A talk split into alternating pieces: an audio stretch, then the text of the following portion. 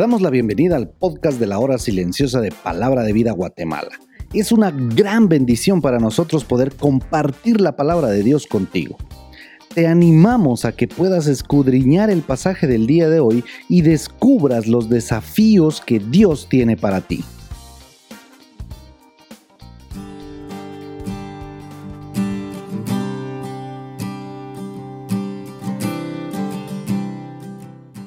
Estoy seguro que el Señor te ha estado bendiciendo mucho en este tiempo. El día de hoy, viernes, nuestra meditación se encuentra nuevamente en el Evangelio según Mateo, hoy en el capítulo 7 del versículo 13 hasta el final. Como ya dijimos, este es el primero de cinco discursos que el Señor Jesucristo enseñó, dando de esta manera inicio a su ministerio de predicar el arrepentimiento y que el reino de los cielos se había acercado. Este capítulo 7 presenta el final de este, que sería el discurso más eh, emblemático, digamos, y fácil de identificar por casi cualquier persona en el mundo. Alguien dijo que nadie puede vivir perfectamente la visión del sermón, excepto Jesús, pero no significa que sea irrelevante para nuestras vidas. Para las personas que habían venido al monte a escuchar estas palabras de sabiduría, eran premisas y principios de conducta bastante conocidas, principalmente para el pueblo judío, ya que muchas de estas enseñanzas estaban basadas en palabras proféticas del Antiguo Testamento. La gran diferencia está en quién estaba hablando desde la parte alta de ese monte. Bueno, pues tenemos que decir que era la misma palabra encarnada. Era el Mesías prometido a los hombres, en quien el Padre tenía complacencia. Entre los temas abordados por nuestro Señor tenemos las llamadas bienaventuranzas, la ira y el asesinato, el adulterio, amar a los enemigos, cómo orar, el afán, y en los versículos que meditamos el día de hoy tenemos la puerta estrecha, los falsos profetas y sus frutos, y el constructor sabio y el cimiento que permanece. Los versículos 13 y 14 nos presentan la idea de un embudo, Entrad por la puerta estrecha, dice, porque ancha es la puerta y espacioso es el camino que lleva a la perdición, y muchos son los que entran por ella. Pero estrecha es la puerta y angosto es el camino que lleva a la vida eterna. Podemos notar que la puerta y el camino a la perdición es ancho y vasto, tanto como opciones que los humanos inventan como caminos para sus vidas Muchos de ellos están conscientes que están caminando en un camino de muerte y ellos mismos lo dicen. Este es el cuello del embudo. Llega a la perdición. Y otros, buscando e inventándose caminos para llegar al cielo, dicen, total, todos buscan al mismo Dios, así que cualquier camino puedo tomar. La entrada es ancha, hay tantas opciones, pero el final es uno, la muerte, la muerte eterna, la perdición. Por el contrario, tenemos la puerta estrecha. Aquí debemos recordar Juan 14, 6. Jesús les dijo, yo soy el camino y la verdad y la vida. Si te parece estrecha la puerta, entonces enfatiza el maestro diciendo, no hay otra forma, no hay más puertas, porque nadie viene al Padre si no es por mí.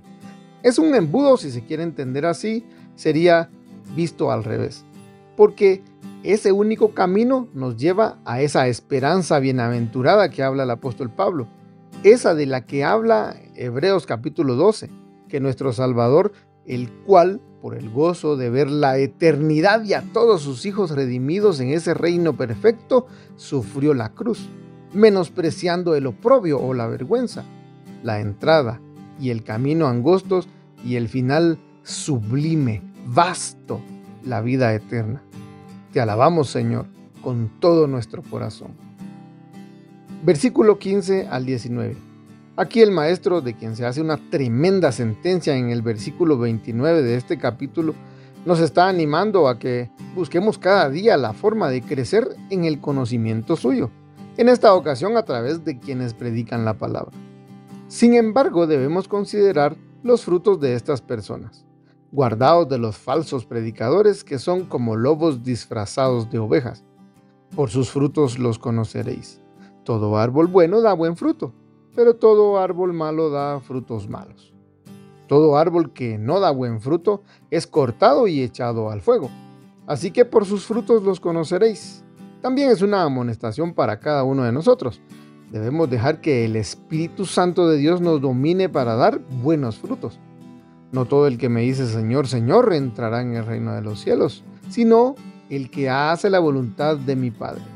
Muchos me dirán, no profetizamos en tu nombre y en tu nombre echamos fuera demonios y en tu nombre hicimos muchos milagros. Escuchen esta frase, nunca os conocí apartados de mí, hacedores de maldad. Este mensaje es para miembros de algunas agrupaciones que, diciendo el nombre de Jesús, hacen esta y otra obra. Eso no es lo importante. Lo crucial es enfatizado al final del versículo 23. Nunca os conocí. Nunca tuve una relación con ustedes. Por lo tanto, no los conozco. Y lo importante es la relación interna e individual con nuestro Señor.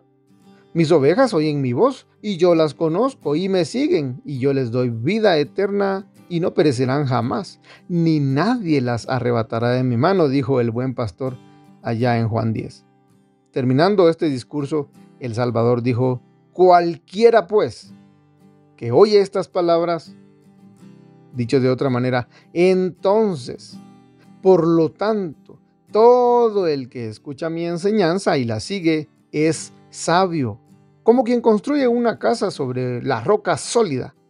Aunque lluevan cántaros y suban las aguas de una inundación y los vientos golpeen contra esa casa, no se vendrá abajo porque está construida sobre un lecho de roca.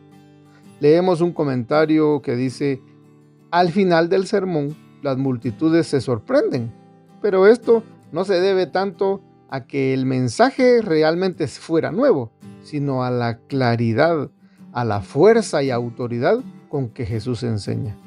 Sus enseñanzas son radicales, pero no salen de la nada.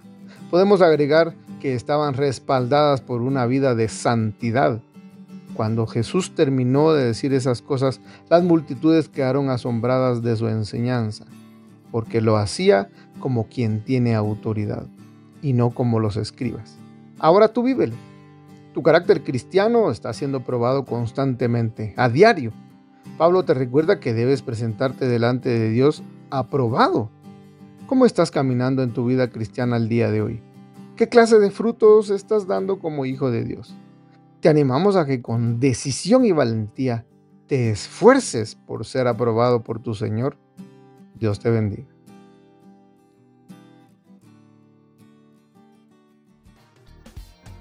Queremos animarte a que puedas compartir este podcast con tus amigos y así poder crecer juntos en el conocimiento de la palabra de Dios. Síguenos en nuestras redes sociales para más información.